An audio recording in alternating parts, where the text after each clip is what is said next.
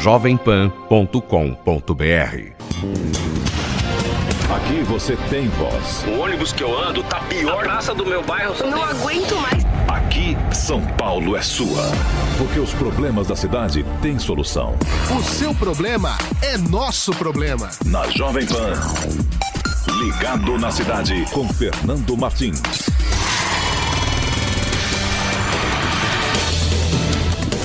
Olá, olá, olá! Estamos no ar, mais uma edição do nosso Ligado na Cidade. Pois é, hoje é dia 2 de agosto de 2018. Estamos aqui com mais um programa. Você já sabe, a Jovem Pan abrindo espaço para a resolução dos problemas da cidade. Alô São Paulo, alô Brasil, estamos começando. Eu sou Fernando Martins e aqui você já sabe, o seu problema é nosso problema. Participe e envie sua denúncia. Fale sobre problemas relativos a serviços públicos e direitos do consumidor. Pelo WhatsApp da PAN, 931 17 0620. 931 17 0620. Envie fotos, vídeos e áudios contando o que está acontecendo na sua rua, no seu bairro, na sua cidade. Ao vivo, durante o programa, participe pelo telefone 28709707. Interaja também pelo Twitter, arroba Portal Jovem Pan, a hashtag Ligado na Cidade. Estamos esperando a sua mensagem. Você, você, você. Ligado na Cidade. Contamos com a sua participação. Entre em contato conosco, Fone Pan com as linhas liberadas 28709707. E claro, você também pode participar mandando vídeos e fotos para o nosso programa apontando os problemas do seu bairro e da sua cidade, tá bom? O programa de hoje começa com um caso recorrente. Multas fantasmas. Sabe aquelas autuações que você leva bem no dia em que você nem saiu de casa ou você toma num lugar que você estava totalmente do outro lado? Pois é, o Josué está com um problema desses e nos enviou um vídeo muito bem detalhado, por sinal, relatando o que, que ocorreu. Josué, conta pra gente. Esse é o meu local de trabalho.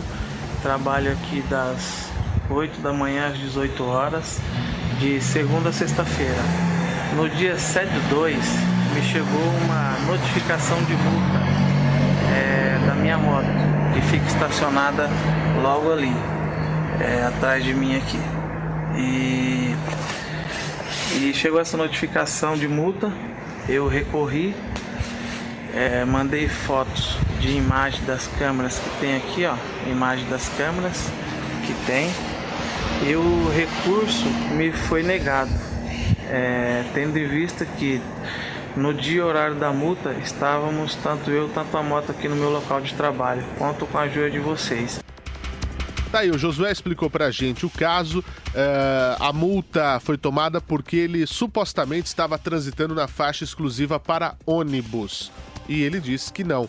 Mas como ele próprio acabou afirmando, nem perto da Avenida Francisco Morato, onde ele foi autuado, ele estava naquele horário. Até porque a hora da multa é 3 e 8 da tarde, período em que ele já estava no serviço e o Josué chegou a provar isso com imagens da câmera de segurança do local onde ele trabalha. Essa questão envolvendo cobrança ilegal de multa é um problema recorrente aqui em São Paulo. Mas Josué, respira fundo, fica tranquilo que a gente vai fazer o possível aí para te ajudar, tá bom? Nós vamos seguindo aqui com o nosso Ligado na Cidade. Para você que está nos acompanhando uh, no rádio, para você que nos acompanha com imagens, afinal de contas, a Jovem Pan é a, o rádio com imagem. Venha acompanhar agora o caso do Fábio, que acompanha o Ligado na Cidade e passa todos os dias pela Avenida Aricanduva. Ele, inclusive, mora nessa região. E parece que de uns tempos para cá surgiram algumas moradias irregulares espalhadas por essa região. Para quem está na internet já está vendo, você do rádio, eu te conto. É, são barracos, isso acontece depois do shopping Aricanduva, no sentido do bairro.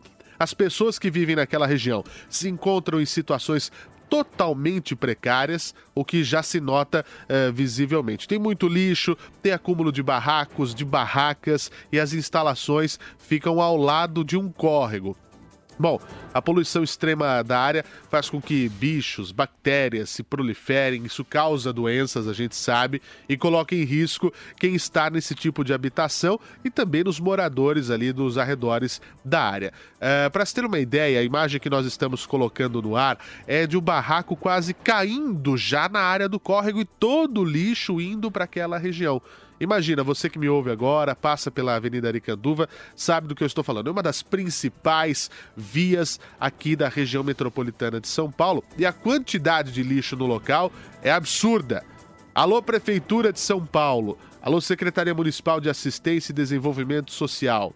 Vale lembrar que em 30 de junho desse ano, menos de dois meses, houve um mutirão de limpeza no trecho da Aricanduva entre a Ragué Bischoff até a passarela Confrade Antônio Brás. Esse trecho aí, prefeitura, passou batido. Ninguém nem reparou que estava ali. Eu espero que a Regional de São Mateus, que é a responsável pela área, tome providências em relação a isso e nós vamos cobrar essa situação. A sujeira, a insalubridade e também as pessoas que precisam de uma moradia digna, não dá para viver numa situação como essas. Aqui você tem voz. Ligado na cidade. Vamos mudar agora de assunto, falar de mobilidade e transportes dentro do nosso programa. Ontem a linha 7 Rubi da CPTM, que faz o trajeto Lujundiaí, está, estava operando, né? Desde ontem está operando em velocidade reduzida. Houve uma falha de energia que está prejudicando a circulação de trens, assim como no último episódio de falha nas linhas metroviárias, foi acionado o sistema Paese com ônibus para fazer o trajeto indicado e não deixar a população na mão. Mas a gente quer entender o que de fato está ocorrendo, qual que é o problema. Quem atende a gente agora é Sérgio de Carvalho, gerente de relacionamento da CPTM, a quem agradeço a disposição em falar conosco. Sérgio, muito bom dia a você. Como é que está agora uh, todo, toda a linha da CPTM, em especial a linha 7? Bom dia a você. Bom dia, bom dia a todos que nos ouvem. A linha já foi restabelecida, a linha 7, que nós tivemos a ocorrência aí no início da noite de ontem, e uh, no momento a circulação dos trens já ocorre dentro da normalidade. Ontem nós tivemos o registro aí do rompimento de um cabo que transmite a energia para os trens, que nós chamamos de rede aérea. Esse cabo foi, eh, se rompeu a circulação teve que ser interrompida por alguns minutos, porque nós precisávamos transferir os passageiros que estavam no trecho ali desenergizado. E com isso a gente eh, levou um tempo para circular com uma única via nos dois sentidos, bem próximo à estação de Perus.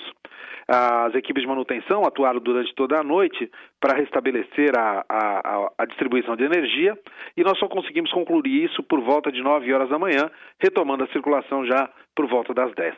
É, Sérgio, hoje pela manhã também houve um problema na linha 10 turquesa? É, o problema na linha 10 turquesa de hoje foi pontual, é, também nada que é, alterasse a circulação a circulação dos trens. Foi provocado inclusive pela movimentação de um trem de carga. Perfeitamente. Então, é, a gente fica sempre aqui é, ligado na CPTM, ligado no metrô, no transporte metroviário, ferroviário, pra, porque muitas pessoas, milhares de pessoas, usam todos os dias esse modal. Nesse momento, Sérgio, tudo opera com normalidade? Sim, tudo dentro da normalidade. E isso é importante que você destacou, que as pessoas que, que, que têm a necessidade da informação antes da viagem para o seu deslocamento, contar aí com veículos de comunicação que possam dar um parâmetro né, do status da circulação e da, da circulação de trens e também dos outros modais de transporte. Evidentemente que a gente conhece o modelo de deslocamento dos passageiros que usam a CPTM, a gente tem um movimento bastante pendular, né? As pessoas vêm do extremo da região metropolitana para o centro de São Paulo pela manhã e à tarde acabam retornando. Com isso, a gente coloca toda a frota em operação. Numa situação como essa que a gente estava hoje pela manhã, uh, realmente teve um maior tempo de viagem para essas pessoas e aí a gente chegou na situação que você já relatou. Muito bem, conversamos aqui com o Sérgio Carvalho, uh, que é, é, o responsável por essa área de relacionamento, gerente de relacionamento da CPTM. Estamos aqui abertos, Sérgio, sempre que precisar, para informar e prestar serviço ao ouvinte Jovem Pan. Muito bom dia a você. Bom dia, a CPTM agradece pela oportunidade. 28709707 Alfone Pan, as linhas estão liberadas e eu quero conversar com você ao vivo para ouvir o seu problema e dar o encaminhamento necessário àquela demanda, aquilo que está incomodando a sua rua, o seu bairro e a sua cidade. Quem está na linha comigo? Alô, bom dia. Bom dia. Quem fala? Roberto. Desculpa, eu não entendi. Roberto. Ô, Roberto, você fala de onde? Eu falo aqui do Campo Belo, Fernando. Campo Belo, Zona Sul. Diga pra gente o que, que tá havendo.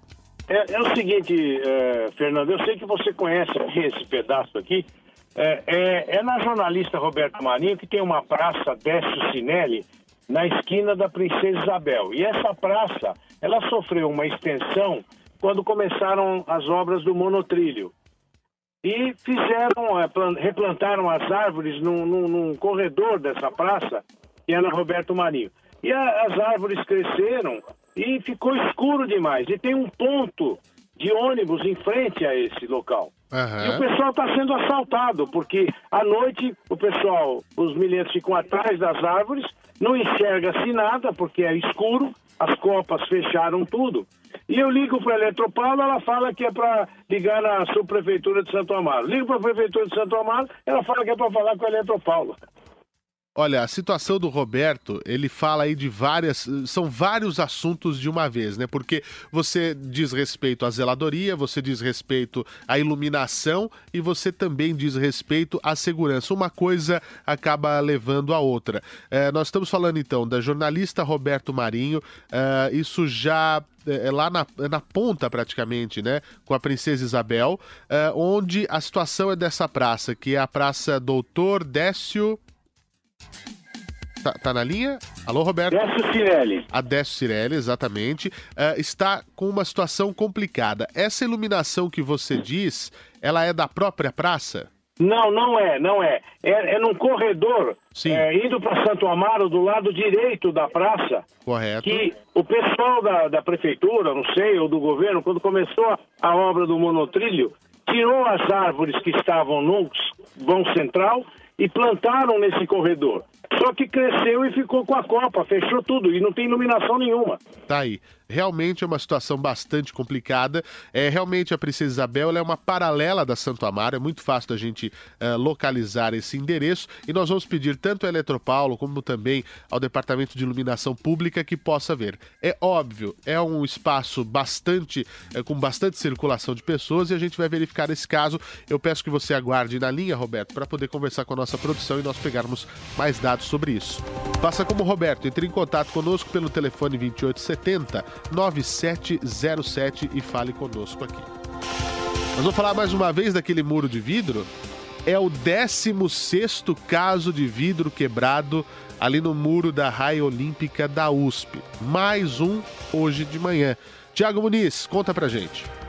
O muro de vidro da Raia Olímpica da USP amanheceu com o 16º painel quebrado na manhã desta quinta-feira. Como nos outros casos, ainda não há um indício claro sobre o que pode ter causado o incidente. Uma equipe da Guarda Civil Metropolitana constatou o problema enquanto fazia uma ronda por volta da uma e meia da manhã. Já são 16 painéis quebrados desde abril, quando ocorreu a inauguração simbólica parcial feita pelo prefeito de São Paulo à época, João Dória Júnior.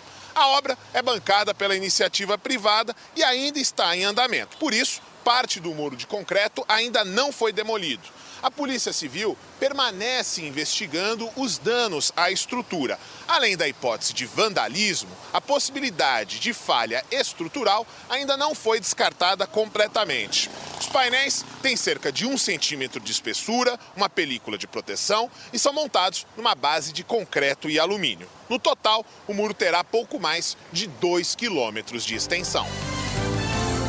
Olha, 16 vidro quebrado. Eu queria perguntar às autoridades. É claro que esse, como o Tiago acabou de dizer, foi construído pela iniciativa privada, não teve um centavo de dinheiro público. Ainda bem que não teve nenhum centavo de dinheiro público, porque, em primeiro lugar, um muro de vidro, tá? Como se fosse algo bonito para se ver ali, né? Como se fosse algo bacana. Nós estamos na Marginal Pinheiros, uma via de trânsito rápido, não passa pedestre. Para que fazer um muro de vidro ali? Será que a iniciativa privada não poderia investir em um local onde a gente mais precisa, com coisas mais urgentes? Porque veja, a obra já foi inaugurada e nem pronta tá.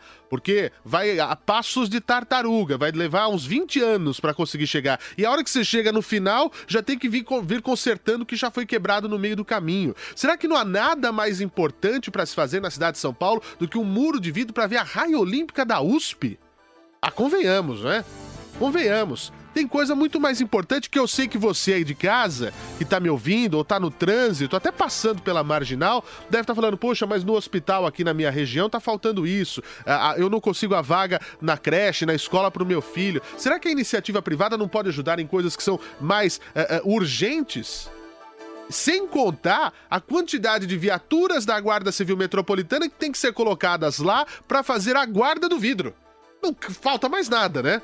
Não falta absolutamente mais nada. Pelo amor de Deus, é um projeto que eu não vejo utilidade nenhuma, nenhuma. Só serve para entrar no noticiário para falar quando é quebrado ou porque é vandalismo. Outro dia prendendo um rapaz que estava com algumas das esquadrias de, de aço, de alumínio, não sei nem do que, que é feito isso daí. Ou se não, problema estrutural. Aí é pior ainda, porque investiram e tá mal feito. Qual é que é desse muro de vidro da USP? São Paulo tá perfeita, né? Não precisa de absolutamente nada. Vamos fazer um muro de vidro para ver o quê? Quem que vai ficar lá olhando os atletas de remo na USP? Amor de Deus, né? Aqui você tem voz. Ligado na cidade. 28709707. Se você que está me ouvindo e acha que estou falando bobagem, pode vir rebater aqui. Mas eu acho que você aí tem muito mais, a, a, a, você que me ouve, muito mais a cobrar do que a gente ficar gastando tempo com muro de vidro, né? Quem fala? Alô? Alô? Bom dia, Fernando. Bom dia, quem fala? Lúcia. Oi, Lúcia, você fala de onde? Daqui do Sol Nascente. Sol Nascente. Lúcia. Zona como... Oeste, São Paulo. Zona Oeste, muito bem. Sim, o que, que, você manda pra gente? Então, Fernando, eu tô recorrendo a vocês, rapaz, porque tenho, eu tô cuidando de uma senhorinha. Aham. Uhum. Há cinco meses eu passei ela na neurologista e ela me pediu uma tomografia do crânio. E Sim. até hoje, não, até agora não foi chamado. Me, me explica uma coisa ô, ô, ô Lúcia, é... há quanto tempo? Cinco meses. Cinco meses. É uma tomografia do, do, do crânio. crânio. Qual que é o problema dessa senhora? Ela tá com mal de Alzheimer. Alzheimer, né? Quantos anos? Tá com 76 anos. Olha só, veja, 76 anos, uma pessoa que já dedicou toda a sua vida, agora na terceira idade deveria ter um merecido descanso, deveria ter uh, uh, a sua saúde garantida, não consegue. Está há cinco meses isso que o Corujão. Cadê o Corujão da saúde aí? O exame não era em 30 ou 60 dias, ou de alta complexidade? Nós estamos falando aí já de 150 dias. E a gente está aqui preocupado com o muro de vidro da USP. Veja só como que são dois pesos e duas medidas. Vocês já procuraram, Lúcia, o exame por onde? Já procurei de toda maneira para fazer é, particular, não tem como, porque ela ganha um salário mínimo só, você é vê? Claro. E o, e o exame tá 1.200. Exatamente. Aí não tem como. Exatamente. Então já faz cinco meses que vocês estão nessa peleja. Sim, cinco meses. Olha a situação que vive o, o paulistano aqui. Uma senhora de 76 anos que não consegue um exame para uh, eh, eh, resolver o seu problema. A gente sabe que o Alzheimer é uma doença muito complicada mas ela tem direito à dignidade. Ô Lúcia, eu vou pedir que você fale com a nossa equipe de produção, que você deixe os dados dessa senhora, uh, que você cuida e, e demonstra ter muito carinho por ela, que a gente vai tentar ajudar da melhor maneira. E vamos continuar cobrando aqui todos os dias aquilo que a gente coloca aqui no ar, tá bom? Vamos falar de trânsito agora? Vamos dar as informações. Não, ainda não? Vamos seguindo aqui? Para onde que nós vamos? Ah, é verdade. Vamos falar de segurança, que é outro problema aqui da cidade de São Paulo onde é crônico. Você que mora na zona sul de São Paulo, você que mora no Morumbi, tá cansado da, da insegurança, né? A criminalidade aqui na cidade continua assustando. Ontem pela manhã houve um arrastão, mais um no Morumbi. Vitor Moraes, conta pra gente. Por volta das 7 horas da manhã desta quarta-feira, dois homens que estavam numa moto fizeram um arrastão entre as ruas Nelson Gama e Olavo Leite, no bairro do Morumbi, na zona sul de São Paulo. Uma das vítimas, o motorista, é obrigado a descer do carro. Os outros, que perceberam a movimentação estranha, dão meia volta e saem dali na contramão mesmo. Assim que a viatura da polícia chegou ao local, começou uma troca de tiros com os bandidos e o carro da PM foi alvejado várias vezes. O marginal que dirigiu a moto fugiu pela calçada, enquanto o que está armado correu entre os carros. Os dois bandidos que estavam numa moto aproveitaram o congestionamento do horário aqui no Morumbi para, primeiro, assaltar um motorista, levando a aliança e o celular dele, e depois assaltando um segundo motorista, também levando o celular. Só que esse segundo motorista reagiu e um dos assaltantes disparou contra o veículo. Felizmente, esse motorista colocou o braço na frente para se proteger e a bala acabou pegando na mão dele. Logo depois, a polícia chegou ao local, houve troca de tiros, mas daí nenhuma outra pessoa ficou ferida. A vítima foi para o hospital e passa bem. O bairro do Morumbi, na zona sul de São Paulo, é alvo frequente de assaltos. Nos seis primeiros meses desse ano, foram 680 roubos, média de quatro por dia. Veja que situação, média de quatro por dia. É um absurdo. É um verdadeiro absurdo.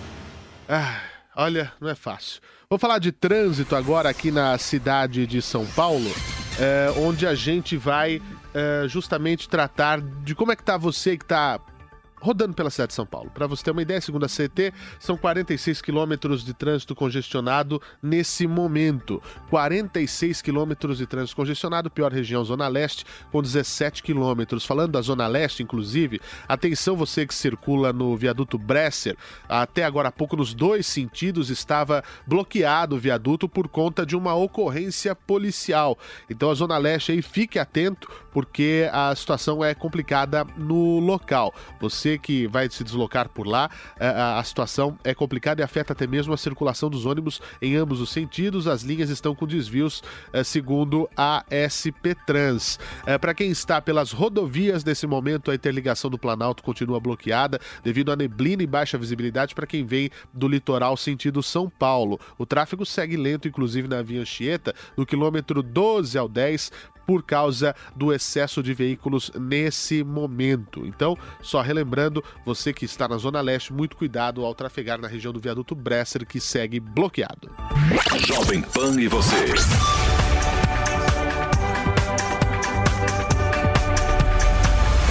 Ligados na cidade. Olha, vamos falar agora sobre uma questão que é a nova lei de proteção de dados que está sendo discutida, inclusive está na mão do presidente Temer para sanção. Só que uh, o ministro da Justiça Torquato Jardim resolveu indicar ao, ao presidente Temer que vete a lei que tem muito a ver com você, consumidor que está me ouvindo agora. Porque a lei ela é inconstitucional, porque tem que ser criado um conselho e, e, o legislativo não pode criar gastos para o executivo. Tem muita gente preocupada com isso. Mas o doutor Rolo, que é o nosso especialista em direito do consumidor, fala dessa nova lei e os cuidados que a gente tem que ter na hora de fazer nossas compras e dar os nossos dados. Essa lei é de vital importância. Não é isso, doutor Rolo?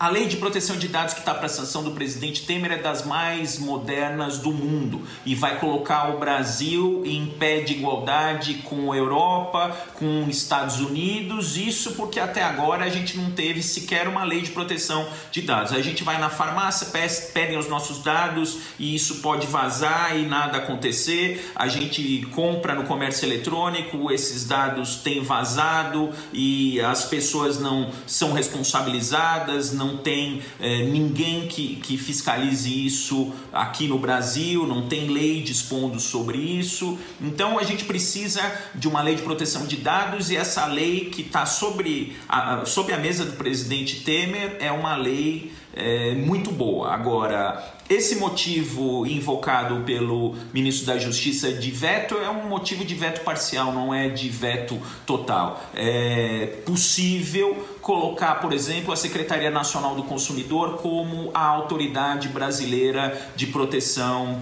de dados. Então, é, não se justifica o veto total a essa lei que é muito boa. É, na pior das hipóteses, seria caso de veto parcial. Daí a palavra do especialista. Muito obrigado, doutor Arthur Rolo, mais uma vez participando do nosso Ligado na Cidade. Então, você que quando vai comprar, eh, a empresa pede seu CPF, etc., está sabendo tudo que você está consumindo. Será que esses dados são para uma boa utilidade ou será que vão usar isso ou para nos entulhar de propaganda ou para é, começar a cobrar mais caro quando sabe que você usa determinado produto é, com frequência? É algo que nós temos que estar atentos. Só para finalizar aqui, o nosso programa está acabando já. Ana Maria Cruz manda pela internet a reclamação da falta de policiamento na Zona Leste em Itaquera. Alô, Polícia Militar. Ana Maria está aqui mandando para a gente uh, essa mensagem. Para você que está nos ouvindo, que nos acompanhe, mande seus vídeos ao longo do dia para 93117 0620 para a gente colocar aqui no ar a sua programação, tá certo? Muito obrigado a todos pelo carinho. Até amanhã.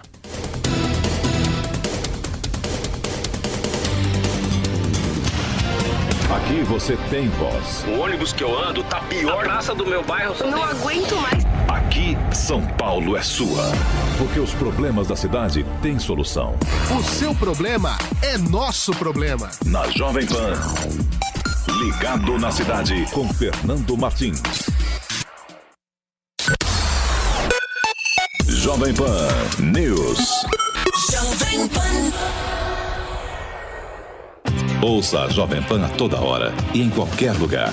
Com o aplicativo da PAN, você pode assistir mais de 12 horas de programação ao vivo, jornalismo de primeira, política e tudo sobre o seu time do coração. Ouça a Jovem Pan News, a Jovem Pan FM e as afiliadas da PAN de todo o país. Tudo ao alcance de um toque. Baixe agora. É o do ícone vermelho, disponível para todos os smartphones. Jovem Pan News, News, News. Venda de veículos cresce 17% em julho, na comparação com o mesmo mês em 2017. Em relação a junho, o mercado automotivo avançou 7,6%, com 217.500 carros comerciais leves, caminhões e ônibus. A Federação Nacional de Distribuição de Veículos Automotores ressalta que boa parte do mercado em julho reflete as vendas diretas das montadoras às locadoras, frotistas, produtores rurais e taxistas. O volume total de julho é o melhor resultado de 2018, superando o mês de abril. Os caminhões apresentam maior ritmo de crescimento no ano, com alta de 50%. De janeiro a julho foram vendidos 39 mil pesados. Os ônibus também mostram recuperação de 18% e os comerciais leves elevação de 17%. De janeiro a julho, os emplacamentos acumulam 1 milhão e 384 mil unidades, um crescimento de 15% sobre o mesmo período de 2017. Os carros respondem por quase um milhão de unidades e também estão em elevação de 13% ao ano, segundo a FenaBrave. Jovem Pan News. Jovem Pan.